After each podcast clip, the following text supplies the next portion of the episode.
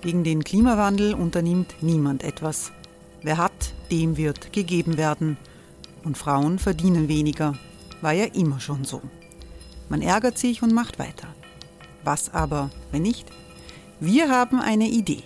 Die Falter Arena macht die Bühne frei für Menschen und Projekte, die das Land verändern. Mein Name ist Eva Konzett. Ich leite das Politikressort im Falter.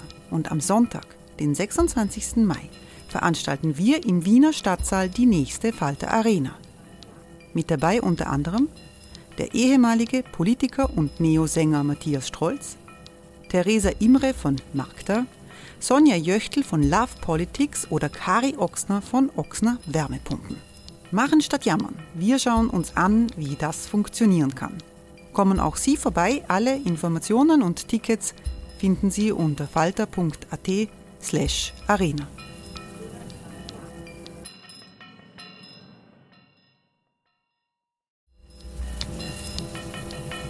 Falter-Podcasts werden durch Werbung unterstützt.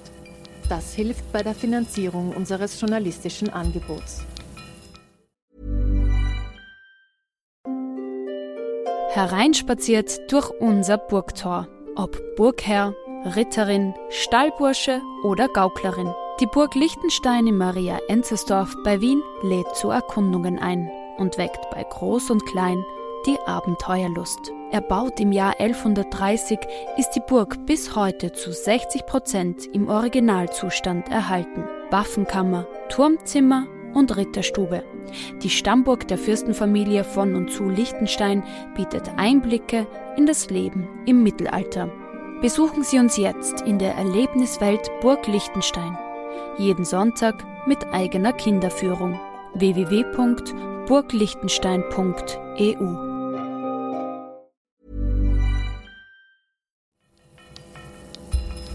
Falter Radio, der Podcast mit Raimund Löw. Sehr herzlich willkommen, meine Damen und Herren, im Falter Radio. In Afghanistan herrscht seit 40 Jahren Krieg. Es ist eine furchtbar lange Zeit. Zehntausende Soldaten, zuerst aus der Sowjetunion, dann aus den USA und Europa, haben keinen Frieden gebracht. Möglicherweise haben sie die Situation nur noch verschlimmert. Jetzt haben die USA ein Friedensabkommen mit den fundamentalistischen Taliban geschlossen, das einen Abzug der amerikanischen Truppen ermöglichen soll. Trotzdem gibt es nach wie vor grässliche Terroranschläge gegen Hochzeitgesellschaften oder im Zentrum der Hauptstadt Kabul vor kurzem gegen eine Geburtsklinik mit vielen, vielen Toten. Ein großer Teil der Bevölkerung ist in Afghanistan von internationaler humanitärer Hilfe angewiesen. Diese Unterstützung kommt zu einem großen Teil aus Brüssel von der Europäischen Union. Die zuständige Direktorin war viele Jahre Irene Horeis, die ich jetzt am Mikrofon begrüße. Hallo. Hallo, guten Tag. Die Generaldirektion Humanitäre Hilfe in Brüssel ist für Hilfsmaßnahmen der EU in Lateinamerika, in Afrika und in Asien verantwortlich, aber heute wollen wir uns auf Afghanistan konzentrieren. Irene Horeis, wie wichtig ist für die Bevölkerung in Afghanistan diese humanitäre Unterstützung aus dem Ausland? Die humanitäre Situation, wie äh, du ja schon gesagt hast, ist extrem schwierig, äh, ist ein mehr als 60 Prozent von Afghanistan ist äh, unter Taliban-Kontrolle beziehungsweise umkämpftes Gebiet. Es wird nur ein geringer Teil des Landes wird wirklich von der Regierung, von der gegenwärtigen Regierung, äh, in der zivilen Regierung Afghanistans kontrolliert. Die Situation, die humanitäre Situation in Afghanistan ist desaströs. Wir zählen äh, fast 10 Millionen Menschen dass fast 10 Millionen Menschen von humanitärer Hilfe abhängig sind. Zum einen, weil sie Opfer von kriegerischen Tätigkeiten sind. Zum anderen, weil sie natürlich auch im all, äh, weil, sie, weil sie vertrieben, von ihren Heimatorten vertrieben sind, Felder nicht bebauen können, ihren ökonomischen Einkünften nicht nachgehen können, äh, ganz viele Kriegsversehrte, Kriegsverletzte, sehr viele Kinder auch, unter denen es unter ihnen gibt. Und äh, dazu kommt, kommen noch die katastrophalen Auswirkungen auch des Klimawandels in Afghanistan. Afghanistan ist ein sehr trockenes Land, ein Hochland, äh, in dem die Landwirtschaft weitgehend von dem, vom Wasser abhängt, das aus dem Hindukusch kommt. Und durch die Erderwärmung und den Klimawandel ist, äh, hat sich das, äh, die Wasserversorgung dort sehr verändert. Das heißt, es gibt zum einen jahrelange Trockenheit, nur zum anderen dann Überschwemmungen. Und Aber können Hilfsorganisationen überhaupt wirklich aktiv sein in Afghanistan bei dieser großen Unsicherheit, den vielen Anschlägen der Bürgerkriegssituation? Die Arbeit in Afghanistan ist extrem schwierig und man kann nur unter großen Sicherheitsvorkehrungen äh, getan werden. Und man muss sich das auch so vorstellen, dass wir, dass die humanitären Organisationen zu einem großen Teil von Afghanistan gar keinen Zugang haben. Also die Gebiete unter Taliban-Kontrolle sind weitgehend unversorgt. Wir wissen, was dort los ist, nur über Erzählungen von Vertriebenen oder über Erzählungen auch von äh, einigen Hilfsorganisationen, Mitarbeitern einiger Hilfsorganisationen, die dort manchmal Zugang haben, so wie dem Internationalen Roten Kreuz, oder auch durch Dorfälteste, die kommen und die diese humanitäre Hilfe suchen. Wie, wie hat sich die Sicherheitssituation grundsätzlich in den letzten Monaten entwickelt? Da haben ja diese Friedensverhandlungen zwischen den Taliban und den USA in Doha, am Arabischen Golf, die laufen ja schon seit einigen Monaten. Ja, und es wurde auch im Februar, wie man ja weiß, Ende Februar ein Abkommen unterzeichnet äh, und äh, dieses Abkommen, das im Wesentlichen vorsieht, dass in den nächsten 14 Monaten sich die äh, US- und NATO-Truppen zurückziehen werden und äh, auch äh, Taliban-Gefangene freigelassen werden. Umgekehrt haben die Taliban versprochen, ihre äh, Überfälle zu reduzieren. Sie haben auch versprochen, äh, Verhandlungen mit der afghanischen Regierung aufzunehmen, um später mal zu einem dauerhaften Friedensabkommen zu kommen. Es hat aber zu diesem Beginn der Verhandlungen ist es noch gar nicht gekommen. Während der Zeit dieser Verhandlungen, ja, die ich jetzt nicht unbedingt Friedensverhandlungen nennen würde, weil es ist ja nicht darum gegangen, sich irgendwie die Macht in Afghanistan aufzuteilen. Ja. Äh, und äh, die hat diese haben die, die Konflikte eher zugenommen. Aus dem einfachen Grund, weil äh, die Taliban sind ja nicht sowas wie eine politische Kraft, sondern sie sind vor allen Dingen eine militärische, eine Kämpfermiliz. Und diese Kämpfermiliz kann äh, Druck ausüben durch Überfälle, durch Kampfhandlungen. Und das tun sie natürlich auch immer wieder, auch um ihre Verhandlungspositionen zu verbessern. Gleichzeitig gibt es auch, und das ist etwas, was man nicht übersehen darf, seit äh, der Vertreibung der IS aus dem Irak oder seit der Bekämpfung des IS im Irak hat den islamischen Staat, Staat ja, genau, der, ja. Äh, der IS in Afghanistan festgesetzt. Also sie kontrollieren zwar ein kleines Gebiet in den Bergen, also im Norden des Landes, in der Gegend der pakistanischen Grenze, aber äh, die, die, die IS ist natürlich jetzt auch verantwortlich für die ganz brutalen Anschläge, von denen wir in den letzten Monaten gehört haben. Also die großen Anschläge auf Gesundheitszentren, auf Mädchenschulen, äh, in den Städten, auch in Kabul, die gehen sehr weit auf das Konto der IS und nicht unbedingt auf der der Taliban. Die Hilfsorganisation der Europäischen Union heißt ECHO. Was kann diese Organisation im Land selbst tun? Wie sieht die Präsenz von ECHO in Afghanistan aus? Wir sind ein humanitärer, einer der größten, richtig humanitärer Geber. Und als solcher besteht jetzt unsere Aufgabe darin, Situationen, Konflikte, humanitären Bedarf zu analysieren, äh, Mittel zu mobilisieren und mit den jeweiligen Durchführorganisationen, das sind UN-Organisationen, die Rote Kreuz-Familie und humanitäre NGOs Verträge abzuschließen oder beziehungsweise ein Programm zu gestalten, wer was in welcher Gegend tut. Das sind alles Aktivitäten, die wir werden aus dem EU-Budget finanziert. Wie viele Leute sind da vor Ort, zum Beispiel in Kabul? Also in, im Büro in Kabul haben wir in etwa 80 Leute. Es sind deshalb so viele, also es sind hauptsächlich lokale Angestellte.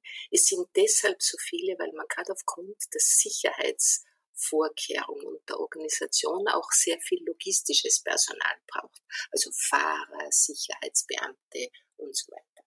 Also man muss sich das vorstellen, dass wenn wir nach Kabul fahren oder in, oder in Afghanistan arbeiten, man kann dort ja nicht aus dem Flugzeug aussteigen und jetzt mit dem Taxi irgendwo hinfahren, ja? sondern jeder Besuch oder jede Reise folgt einem ganz klaren Sicherheitsprotokoll.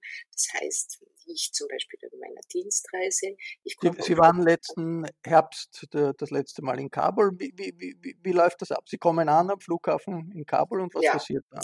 Also ich, ich komme an, ich kriege eigentlich bei Ankunft oder kurz vor meinem Abflug kriege ich eine Anleitung, wie ich den Flughafen zu verlassen habe, auf welcher Seite, auf welcher Seite und an welchem Platz dann das Auto auf mich warten wird, welches Auto auf mich warten wird, wer der Chauffeur ist, weil die Leute, weil man natürlich immer woanders äh, parken oder warten muss und die Wege permanent ändern muss, damit es keine Routineverfolgungen gibt.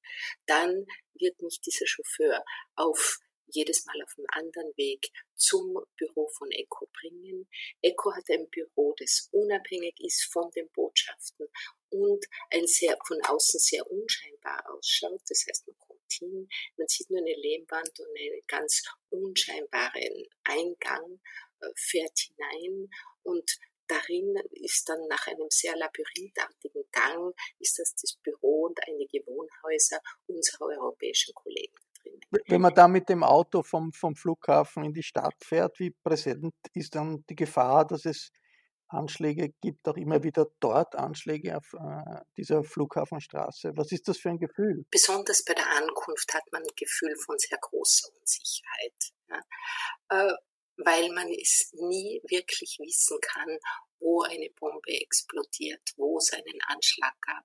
Es gab vor kurzem, vor ein paar Monaten, äh, auf dieser Flughafenstraße einen Anschlag auf einen Mitarbeiter, wo einfach ein Motorrad vorbeigefahren ist und eine Bombe aufs Dach des Autos gelegt hat. Und äh, solche solche Dinge können. Und was ist passiert? Kann, kann, man so einen Anschlag überleben? Der hat den Anschlag natürlich nicht überlebt. Also solche Anschläge kann man, glaube ich, nicht überleben und wenn, dann nur sehr schwer verletzt überleben. Wir haben dann, äh, aber vielleicht nochmal zurück zu unseren Vorkehrungen. Das Erste, was man tun muss, wenn man dann in diesem Büro ankommt bei uns. Man kriegt als erstes ein Sicherheitstraining.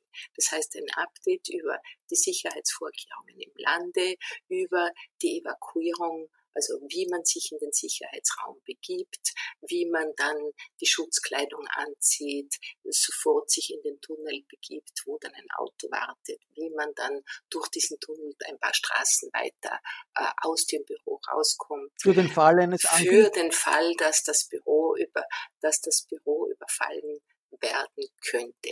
Haben Sie einen solchen Alarm erlebt? Ich nicht, nein. Aber es gab sehr es gab doch häufig in unmittelbarer Umgebung des Büros, also das Büro ist so unscheinbar, denke ich mir, und ECHO hat auch einen auch unter den verschiedenen Konfliktparteien einen sehr neutralen und positiv besetzten Namen. Ja, also insofern äh, kann man jetzt nicht davon ausgehen, dass jetzt das Büro, dass jemand jetzt wirklich Interesse hätte, dieses Büro anzugreifen. Aber es gab in der unmittelbaren Umgebung dieses Büros Angriffe auf Feste, auf Hochzeiten, auf Versammlungen oder einfach auch nur äh, irgendwelche, auch nur Straßenauseinandersetzungen, also bewaffnete Auseinandersetzungen. Und da ist es dann schon sehr wichtig, dass das Personal und dass alle Bescheid wissen, was sie im Falle des zu tun Was sieht man bei solchen Arbeitsbedingungen eigentlich vom Land und vom Leben der Menschen in Afghanistan? Sehr viel. Ja? Also wenn man sich in Kabul selber kann man sind wir, haben wir nicht die Erlaubnis oder werden wir nicht jetzt zu Fuß auf der Straße spazieren. Das habe ich eh gerade beschrieben. Wir können aber und unsere Mitarbeiter fahren, unsere Kollegen fahren auch permanent im Lande herum. Das heißt, in der Regel werden wir äh, Projekte und Dörfer oder auch Gesundheitseinrichtungen besuchen, indem wir mit einer kleinen äh, Fluggesellschaft, die wir mitfinanzieren und die humanitäre Flüge macht, von Kabul nach in eine Provinz fahren. Also ich war letztes Jahr in Kandahar, ich war in Herat, ich war an der iranischen Grenze. Man fliegt dorthin, wird dort dann am jeweiligen lokalen Flughafen, das ist in der Regel eine ganz, ganz kleine Landebahn irgendwo in der Wüste, äh, erwartet von unserem humanitären Partner. Wir fahren dann zusammen mit denen in Dörfer, besuchen Gesundheitseinrichtungen. Wir haben äh, oder auch lokale Autoritäten. Also man kann sich dann vor Ort relativ gut bewegen.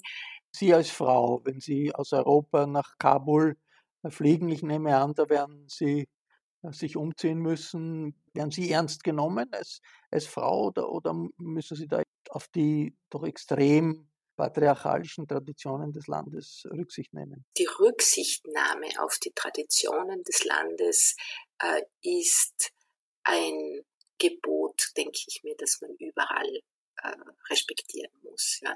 Natürlich werde ich mir ein Kopftuch, ich meinen Kopf bedecken, natürlich lange Ärmel tragen, also man, in der Regel trägt man eine Tunika mit langen Ärmeln, eine möglichst dunkle und gibt sich und, und bedeckt sich den Kopf, also gibt einen Schal über den Kopf. Äh, und wobei natürlich ich trotzdem sehr klar sichtbar bin als äh, Western Woman. Das ist, das ist klar und das macht auch keinen Sinn, das irgendwie zu verschleiern. Gleichzeitig denke ich, dass man sehr ernst genommen wird als Frau.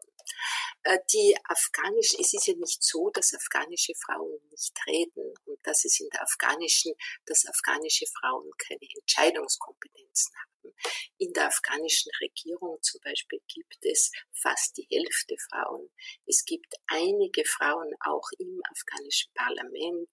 Äh, Frauen haben wichtige Stellungen inne. Gleichzeitig ist es aber so, dass im Alltag keine Frau, ich denke mir, die Situation von afghanischen Frauen ist dann insofern anders, weil es keine Frau alleinstehend sein kann.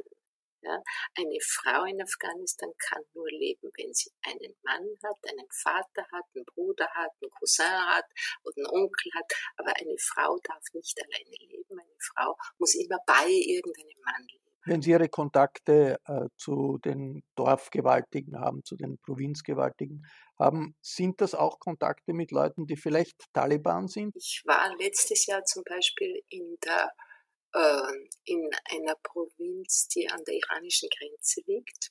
Und äh, wir wurden, die Organisation, mit der wir dort die, diese Region besuchten, hat uns schon darauf aufmerksam gemacht, dass äh, einige Dorfälteste aus einem Taliban besetzten Gebiet mit uns sprechen wollten. Die sind also wahrscheinlich einen ganzen Tag lang hergereist, um mit uns zu sprechen und um uns zu bitten um Hilfe für ihre Dörfer, die also sehr unter Trockenheit gelitten haben. Und diese äh, Leute, also diese Dorfältesten, äh, haben uns gleich zugesichert, sie könnten für Sicherheit sorgen. Das heißt, man weiß eigentlich nicht genau, mit wem man spricht. In der Regel sind Dorfälteste, haben sie einen engen Kontakt mit Taliban, weil Taliban ja dann sowas ist wie auch die bewaffnete Besatzungsmacht in diesen Dörfern oder einfach die bewaffnete Kraft und die Herrschaft in diesen Dörfern. Dem können jetzt diese Dorfältesten angehören oder auch nicht. Der Präsident Afghanistans ist äh, Ashraf Ghani, der äh, zum zweiten Mal gewählt wurde, vor kurzem in einem komplizierten Wahlverfahren. Äh, Ashraf Ghani hat jetzt in einer großen Ratsversammlung der Lawyer Jirga durchgesetzt, dass hunderte Killer der Taliban freigelassen werden, damit es zu Verhandlungen mit den Taliban kommt, die bisher nur mit den USA verhandelt haben nicht mit der afghanischen Regierung. Haben Sie Ashraf Ghani getroffen? Was bekommt man einen, für einen Eindruck von der Persönlichkeit des afghanischen Präsidenten? Der afghanische Präsident ist ein Mann, der lange in den USA gelebt hat, der auch ist auch ein Intellektueller, hat auch in den USA studiert, war auch lange bei der Weltbank tätig. Also es ist ein Mann, der sehr weltgewandt ist, auch seine Frau übrigens, und der für europäische oder amerikanische Partner ein ausgezeichneter Gesprächspartner ist. Er regiert natürlich ein Land, das extrem divers ist und das in vielen Gegenden sehr von sehr traditionellen äh, lokalen Würdenträgern jetzt beherrscht wird und er wird natürlich nicht von der ganzen Bevölkerung jetzt wirklich als Afghane, ja, als Afghane, der in Afghanistan lebt, angesehen. Und das ist ja auch der Punkt, äh, den die, die konservativen Teile des Landes sagen, der ist vom Ausland vom Westen eingesetzt. Ja, der ist vom Ausland vom Westen eingesetzt, ja. Meine, und dazu, äh, der ist vom Ausland vom Westen eingesetzt, das ist der Freund des Westens. Und der, der zentrale Punkt der Taliban Forderungen oder des Taliban-Kampfes ist es ja auch, dass die Taliban sich selber als die legitimen Herren Afghanistans sehen. Was wird passieren, wenn äh, dieses äh, Abkommen mit den USA eingehalten wird von den Amerikanern und von der NATO und die westlichen Militärs sich zurückziehen. Was passiert dann? Ich kann Ihnen jetzt nur sagen, was mir unsere afghanischen Mitarbeiter oder afghanischen Gesprächspartner auch immer wieder sagen. Die haben natürlich enorme Angst. Die haben enorme Angst, dass die Taliban ihren Gesamtmachtanspruch nicht aufgeben, dass der Kampf weitergeht, solange bis die Regierung in Kabul gestürzt ist. Es wird generell angesehen, dass die Regierung in Kabul eine Regierung ist, die von den Amerikanern und von der NATO auch unterstützt wird und gehalten wird und dass sie das äh, dass das afghanische Heer diesen Taliban-Kampf nicht unbedingt ganz einfach abwehren kann. Also es wird, die Furcht ist, dass es auf jeden Fall weiter zu kriegerischen Auseinandersetzungen kommt, dass die Taliban ihren Anspruch nicht aufgeben werden und dass sie zumindest eine ganz essentielle Mitsprache und Mitbeteiligung in der Regierung haben wollen, wenn nicht die Regierung ganz zu übernehmen. Dafür haben jetzt vor allem die, eine, eine kleine städtische, eine, die städtische Mittelklasse große Angst und es haben auch die Frauen und Mädchen sehr große Angst. Frauen und Mädchen haben jetzt in den letzten 20 hm, Jahren seit dem amerikanischen Einmarsch und seit dem, seit dem Sturz der Taliban durch Rechte erworben. Äh, Mädchen gehen in die Schule, Mädchen lernen, sie haben sogar äh, afghanische Kampfsportlerinnen drücken sich auch aus, wie ich zuerst gesagt habe, und mit allen Einschränkungen. Aber es gibt ein Leben und es gibt eine Perspektive jetzt für Mädchen und Frauen. Und sie haben enorme Angst, diese Rechte wieder zu verlieren und wieder dorthin zu kommen, wo sie äh, die Taliban in den 90er Jahren.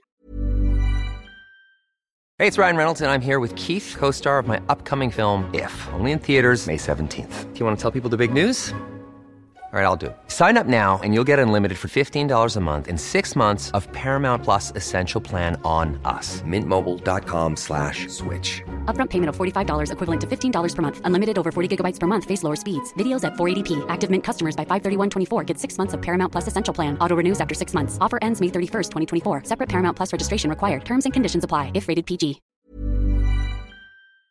Es gibt viele Millionen Flüchtlinge aus Afghanistan in der ganzen Welt, im Iran, auch in Europa, auch in Österreich. Und immer wieder werden Flüchtlinge zurückgeschickt, abgeschoben nach Afghanistan aus Europa. Was passiert mit diesen Menschen? Von denen, die jetzt zurückgeschickt werden, wissen wir sehr wenig. Sie werden zurückgeschickt unter einem Abkommen, das die EU mit der afghanischen Regierung, also unter einer Vereinbarung, dass die EU mit der afghanischen Regierung getroffen hat.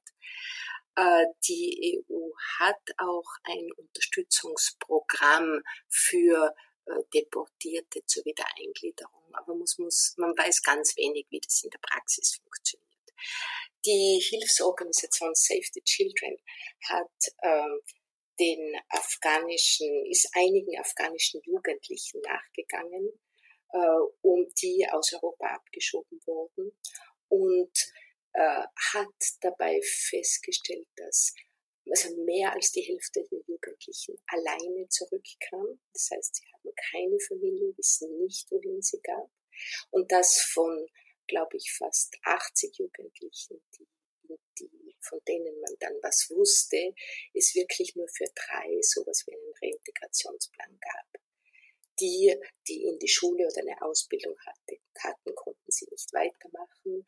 Einige sind ganz verloren gegangen. Sehr viele werden äh, unterliegen auch Rekrutierungsversuchen von bewaffneten Gruppen, die diese Jugendlichen von Terror, äh, zu Terroranschlägen rekrutieren wollen.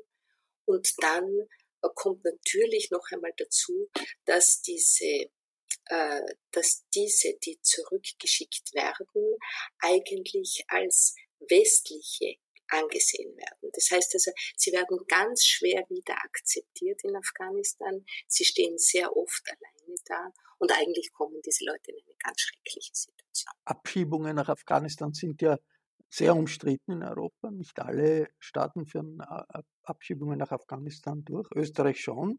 Und das heißt es immer wieder im, im Innenministerium, bestimmte Teile des Landes in Afghanistan sind sicher, auch aus anderen Ländern, Iran, werden immer wieder Flüchtlinge abgeschoben, zurückgeschickt. Wie spielt sich das dann konkret ab? Die kommen an am Flughafen und was passiert? Ich habe selber erlebt, wie Flüchtlinge aus dem Iran. Ich war an der iranischen Grenze und habe gesehen, wie Flüchtlinge aus dem Iran deportiert wurden. Die kommen in Massen an. Also es wird das ganze Lastwegen, die werden dann einfach auf die Brücke geschickt und rüber äh, ins Land zurückgeschickt. Es gibt auf der anderen Seite warten eine ganze Reihe von äh, Autos, Schleppern auf diese Leute. Also sie werden sehr oft auch von diesen Gruppen richtig mit in diese Autos gezogen. Das sind ganz bestimmt nicht die Familie, es sind ganz bestimmt keine Verwandten.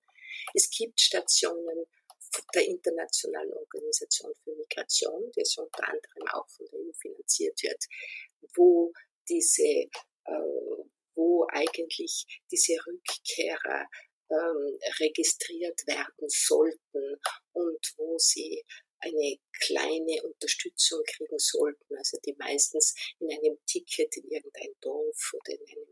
in, in, in Transportkosten oder sowas besteht.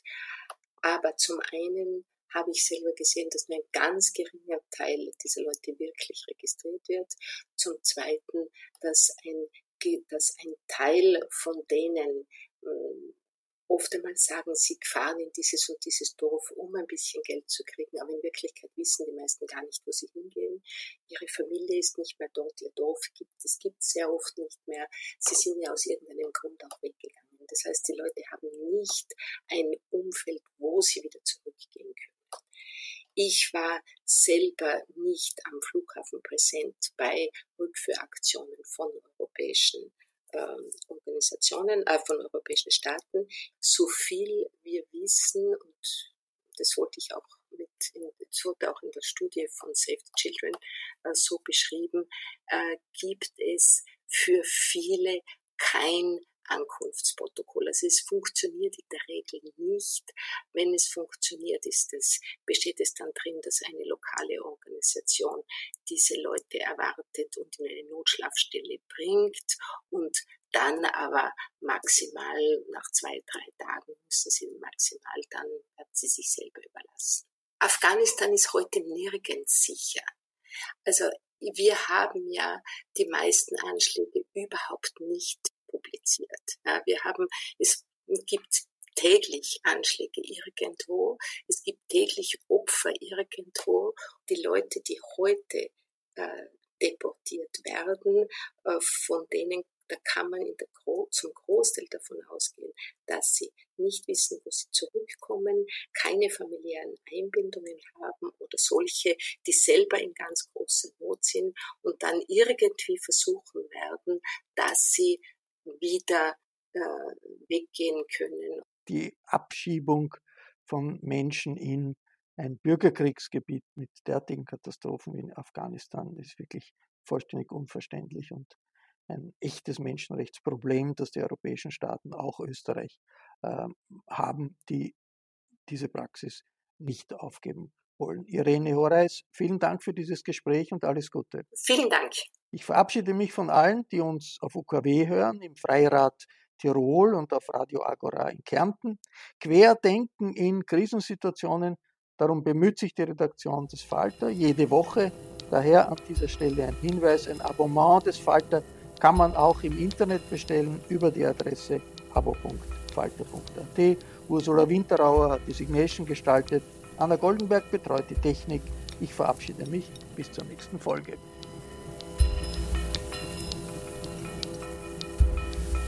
Sie hörten das Falterradio, den Podcast mit Raimund Löw.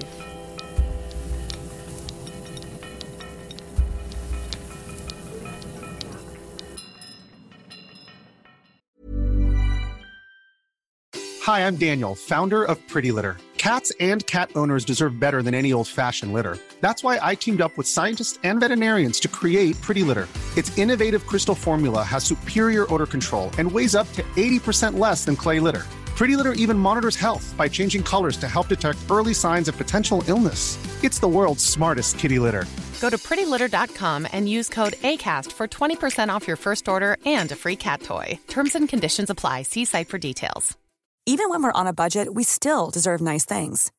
Quince is a place to scoop up stunning high end goods for 50 to 80% less than similar brands. They have buttery soft cashmere sweaters starting at $50, luxurious Italian leather bags, and so much more. Plus, Quince only works with factories that use safe, ethical, and responsible manufacturing. Get the high-end goods you'll love without the high price tag with Quince. Go to quince.com/style for free shipping and 365-day returns.